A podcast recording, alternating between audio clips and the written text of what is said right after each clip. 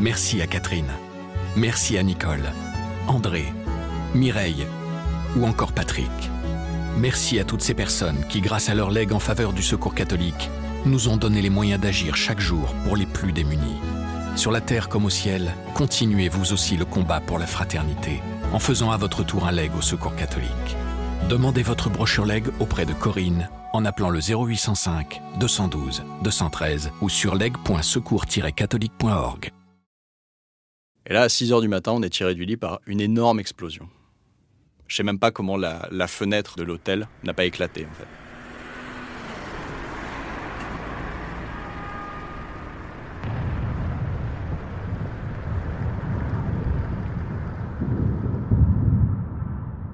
Depuis l'entrée des troupes russes sur le sol ukrainien le 24 février 2022, cinq envoyés spéciaux de la Croix se relaient sur place pour couvrir ce conflit majeur au cœur de l'Europe. Dans ce podcast, ces journalistes nous racontent leur travail de terrain, ce qu'ils ont vécu et comment ils tentent de décrire cette guerre au plus près. Aujourd'hui, Pierre Sautreuil, reporter de la cellule Enquête, revient sur les jours qu'il a passés à Odessa, trois semaines après le début de la guerre il a rencontré les habitants de cette cité portuaire qui ont continué à vivre, malgré les sirènes d'alerte et l'assaut redouté de l'armée russe. Vous écoutez la cinquième saison du podcast L'envers du récit. Je m'appelle Pierre Sautreuil, je suis journaliste à la Croix, je travaille au service enquête du journal. Le 24 février 2022, la guerre a éclaté en Ukraine. À ce moment-là, on avait un envoyé spécial sur place, Fabrice Depré. Et nous, pendant ce temps-là, à la rédaction, on a monté une équipe de, reporters qui étaient déjà allés en Ukraine et qui euh, pourraient se relayer pour couvrir ce conflit euh, qui allait être euh, un point focal de notre activité éditoriale pour les mois à venir. On savait déjà. J'ai fait partie de cette équipe et je suis parti le 13 mars, quelques semaines après le début du conflit. À ce moment-là, on est toujours dans un état de sidération par rapport à ce qui vient de se, passer. Les Russes sont toujours en train d'assiéger Kiev. Ils sont en train de forcer leur route vers euh, le pourtour de la mer Noire, vers l'ouest, vers la grande ville d'Odessa, troisième ville du pays, 800 000 habitants, et vraiment l'artère économique du pays. Ils butent sur une ville qui s'appelle Mykolaiv, à 100 km à l'est d'Odessa, et évidemment, ils continuent de bombarder inlassablement euh, Kharkiv, le Donbass. Donc on est encore dans cette espèce de, panique à se demander quotidiennement euh, qu'est-ce qui va se passer demain?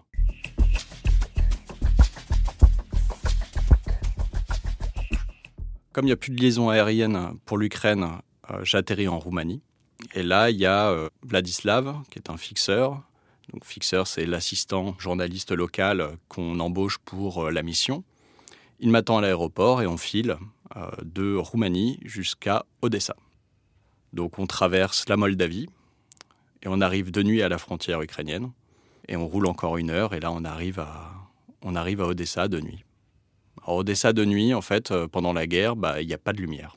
On arrive dans une ville euh, qui est la, la grande ville impériale ukrainienne, qui est une ville magnifique et qu'on reconnaît à peine. On voit une ville qui est complètement barricadée, des soldats qui tiennent des checkpoints, et on avance sur ces routes pavées, comme ça, dans une atmosphère complètement lugubre. Et on trouve l'hôtel, où nous attend Fabrice Depré, qui a été envoyé par la Croix pour, euh, pour couvrir euh, potentiellement le début du conflit, qui s'est retrouvé pris là-dedans. Et là, j'ai l'impression de retrouver Livingstone. Fabrice euh, vient de passer trois semaines sur un terrain éprouvant. Il a, il a les joues creusées, il a des bonnes cernes, il a de la barbe, j'ai jamais vu barbu. Euh, et, voilà, il me brief. Donc il me dit, euh, bah, voilà comment ça se passe dans la ville, euh, voilà quels sont les, horaires auxquels on peut sortir parce qu'il y a un couvre-feu. Voilà les précautions que tu ferais bien d'observer. Et notamment, il me parle des alertes aux raids aériens ou aux bombardements qui, apparemment, toutes les nuits, résonnent dans la ville.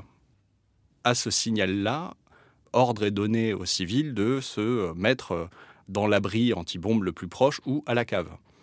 Parce que peut-être il va y avoir une frappe aérienne ou un tir de missile ou, euh, un barrage d'artillerie venant de, euh, des navires croisant au large, on ne sait pas. Il me dit, bah, la cave est pas mal dans l'hôtel, elle est plutôt saine, on peut dormir un petit, un petit bout, Et là, il me dit, mais moi, je t'avoue, là, dernièrement, j'y descends plus. Parce qu'en fait, euh, ça bombarde pas vraiment à Odessa. Il y a des alertes par précaution, mais ça bombarde, ça bombarde pas vraiment. Je dis, OK. Il me file le, gilet pare-balles et le casque qu'il avait avec lui. Je lui file un peu de cash que j'avais ramené, vu que lui, il était à sec, pour qu'il puisse rentrer en Europe. Et puis, on va se coucher. Et là, à 3 h du matin, il y a une sirène qui résonne. Je descends à la cave, je retrouve 4-5 clients de l'hôtel qui sont là et, euh, je pique une sieste sur une des chaises en osier de, euh, de la cave, quoi, une espèce de chaise de jardin qu'ils ont installée là. Et au bout d'une heure, c'est quand même vachement inconfortable une chaise de jardin.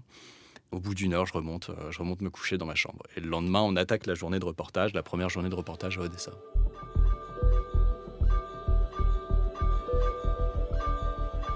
Le but du reportage du jour, c'est de voir comment la société civile s'est organisée pour venir en aide aux forces armées. Et on se rend compte qu'en fait, c'est pas du tout de l'improvisation. On va euh, d'une structure de volontaires à une autre avec euh, Vlad, le fixeur, et on voit qu'en fait, euh, à l'espèce d'ahurissement et de, tâtonnement frénétique du début, et mais d'enthousiasme total de la part de, la société ukrainienne, enfin mélange de, désespoir et d'enthousiasme, succède une organisation extrêmement structurée. Donc je rencontre des hommes d'affaires qui me disent, bah voilà, euh, euh, avant la guerre, je faisais de l'import-export de meubles euh, depuis le port d'Odessa. Mon métier, c'est la logistique. Bah maintenant, je fais un autre type de logistique. C'est-à-dire, je fais venir des gilets pare-balles de Géorgie. Je gère l'importation de telle et telle pièce d'équipement dont on peut avoir besoin. Rien de militaire, mais de médical, d'alimentaire. Je m'attendais à trouver des pénuries. On le voit dans la ville, il n'y a pas de pénurie dans les magasins. Les magasins sont encore fournis. Ce serait évidemment euh, hautement exagéré de dire que la situation est normale, est complètement anormale. Mais dans cette, euh, cette espèce de chaos de la guerre, il y a une forme de vie qui se met en place. Fin de journée, je retourne à l'hôtel, je vais me coucher. Et là, évidemment, il y a la sirène de 3 heures du matin. Et je repense à un truc que m'a dit euh, Fabrice, avant de partir, il m'a dit, tu sais, moi, je descendais plus trop. Euh, et à Kiev, un truc que je faisais, c'est euh, j'étendais mon gilet pare-balles entre, euh, entre moi et la fenêtre. C'est-à-dire, il se mettait dans le lit et il étendait son gilet pare-balles entre son corps et la fenêtre. Comme ça, si jamais il y avait une explosion qui venait à souffler les vitres de, de son appartement, il ne serait pas arrosé de débris de verre. Et en fait, je me mets à faire des accommodements comme ça avec un risque. À me dire, bah, qu'est-ce qui est le plus important? Une chance sur 10 ou 20 000 de s'en prendre une ou ces heures de sommeil dont j'ai besoin pour rester fonctionnel? Et finalement, bah, je tranche pour les heures de sommeil. Et euh, la sirène cesse de hurler euh, et il n'y a pas de bombardement.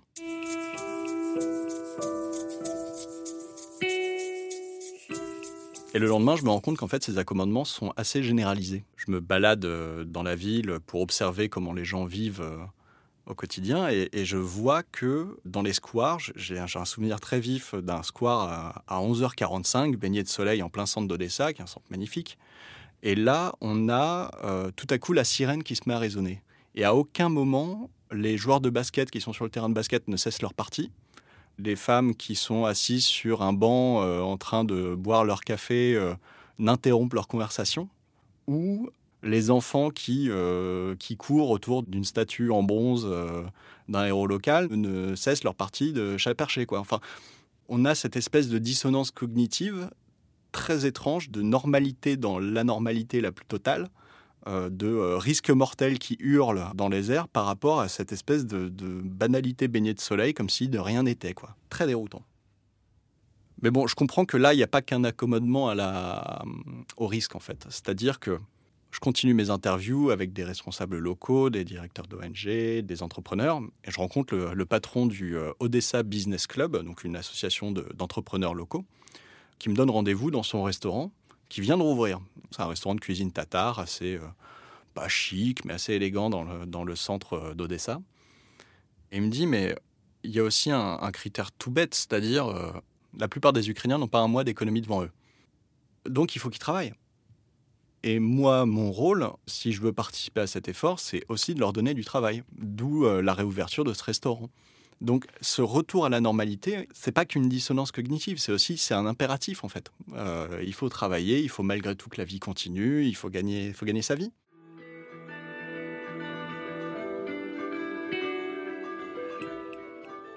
Cette fausse banalité est d'autant plus aberrante qu'on sait que la menace est présente. C'est-à-dire que, certes, l'armée russe n'est pas à immédiate proximité d'Odessa, mais Odessa, c'est la cible. Le fait de capturer Odessa permettrait de raccorder territorialement la Transnistrie, donc cette région séparatiste russe qui se trouve en Moldavie. Donc en fait, de créer tout un continuum comme ça sur le pourtour de la mer Noire. Il y a une portée symbolique monstrueuse, mais aussi une portée stratégique considérable. Donc il ne faut pas coder sa tombe. Et là, euh, il y a cette menace de la flotte russe au large, et il y a cette menace de l'armée russe à 100 km qui bute sur la ville de Mykolaiv, où se déroulent des combats très féroces. Et avec euh, mon rédacteur en chef, on se dit, bah, ce qui serait intéressant, c'est d'aller voir comment, euh, comment ces combats ont lieu. À quelques dizaines de kilomètres au nord de Mykolaiv, il y a une ville qui s'appelle Vozniesensk, où s'est déroulé il y a quelques jours une bataille, un mélange de miliciens locaux et de soldats a réussi à repousser une offensive blindée de l'armée russe. On se dit, mais c'est, c'est dingue ça. Enfin, il faut aller voir parce que Voznesens, quand on regarde sur une carte, ça a l'air de rien comme ville. Mais en fait, quand on regarde sur une carte, c'est stratégiquement très important dans la mesure où ça ouvre la voie à la deuxième centrale nucléaire la plus importante du pays, si jamais la ville tombe. Et surtout, elle permet de prendre à revers Mykolaiv et donc possiblement de tomber sur Odessa. C'est une ville dont la chute aurait pu potentiellement infléchir le cours de la guerre significativement. On décide de partir pour Voznesensk.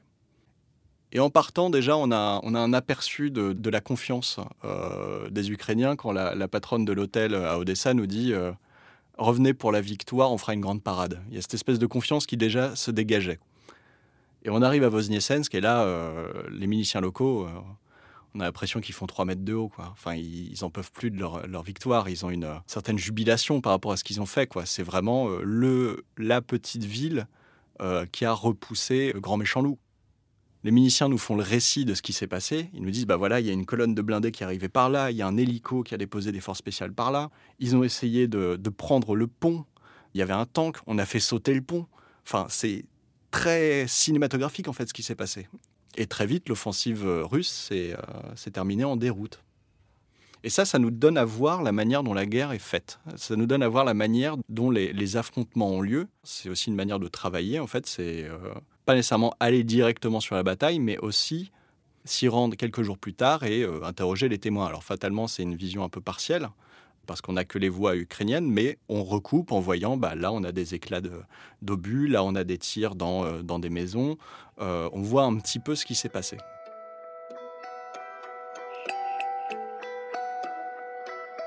Pendant cette journée de reportage, j'ai deux collègues que je connaissais déjà, deux Italiens, qui nous ont retrouvés. Et donc on passe la journée à travailler ensemble, et là aussi on se rend compte que euh, bah, les habitants ont confiance dans la victoire de l'Ukraine, dans la capacité de leur pays à, résister. On termine la journée de reportage euh, en retrouvant le maire de la ville, qui est aussi un des responsables de la, défense territoriale, qui est un homme euh, de 32 ans, très charismatique, mais vraiment qui a une vraie présence, qui nous reçoit au milieu de ces hommes et euh, nous explique euh, comment la bataille s'est déroulée, etc. Et on lui demande bah, pourquoi est-ce que c'était si important de défendre euh, Voznesensk. Et là, il sort son smartphone et il nous montre sur une carte, il dit, bah, voilà, non seulement il y a la centrale nucléaire, il y a ce pont qui donne accès à un contournement de Mykolaiv et d'Odessa, mais bon, il y a aussi pas mal d'objectifs à Voznesensk même. Il y a un dépôt de, véhicules à tel endroit. Enfin voilà, il, montre différents points qui, sont des objectifs importants. Et puis bon, fin de journée, il nous dit bon, euh, où est-ce que vous dormez ce soir? Et on lui indique euh, l'hôtel qui est euh, de l'autre côté de la place principale de Voznesensk, qui paye pas de mine, mais bon, celui-ci ou un autre, hein, pas de problème. Il nous dit non, mais allez pas à celui-là, il est pourri. allez plutôt dans l'hôtel de mon ami au nord-est de la ville, l'hôtel Toscana. Donc là, les, les Italiens lèvent un sourcil. Et justement, l'hôtel Toscana est tenu par un entrepreneur qui parle parfaitement italien parce qu'il a des liens d'affaires en Italie. Donc là, tout de suite, les Italiens sont très contents. Je dis bon, allons-y quoi.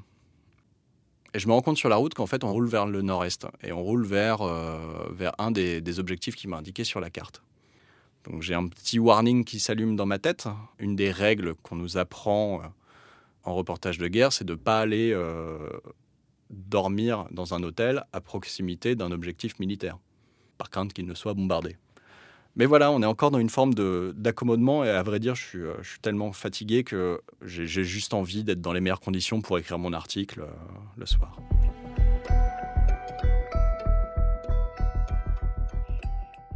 La soirée se passe, on est très bien reçu. Euh, vers 23h, on va dans la chambre des Italiens écrire, écrire nos articles jusque tard dans la nuit. Et à 3h du matin, je regagne ma chambre. Et là, à 6 heures du matin, on est tiré du lit par une énorme explosion. Je sais même pas comment la, fenêtre de l'hôtel n'a pas éclaté, en fait. C'est vraiment très très forte explosion. On comprend direct que c'est l'objectif militaire d'à côté euh, qui s'est fait bombarder. On dévale les quatre étages pendant que d'autres détonations explosent qui font trembler la cage d'escalier. Et on fonce à la cave où on retrouve euh, nos Italiens avec Vlad. Et on reste là une demi-heure à attendre que ça passe. Au final, il n'y aura eu que quatre, euh, quatre, détonations, mais très fortes. On ne saura pas exactement de quoi il s'agissait, si c'était euh, des missiles ou, euh, ou, une frappe aérienne. Mais, mais voilà, là, cette fois-ci, mon calcul s'était avéré faux. J'avais déjà travaillé en Ukraine en 2014, en 2015. Je me souviens des calculs qu'on se faisait dans la tête en se disant j'y vais, j'y vais pas quand on allait sur le front. On se disait bah là c'est calme ce matin, il n'y a pas eu de tir, vas-y, on y va. On reste 15 minutes, 20 minutes, 30 minutes, et puis on sort. On n'y va pas sous le feu. On y va euh, à un moment d'accalmie.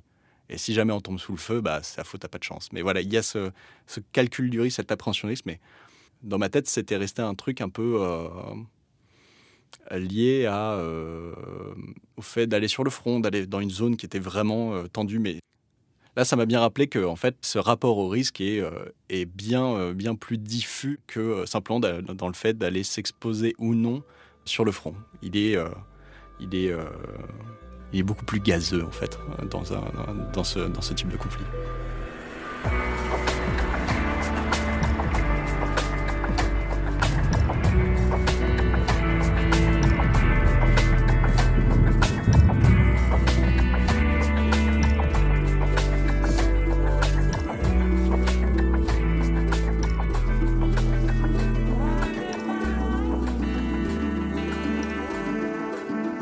D'écouter un épisode de la cinquième saison de L'envers du récit.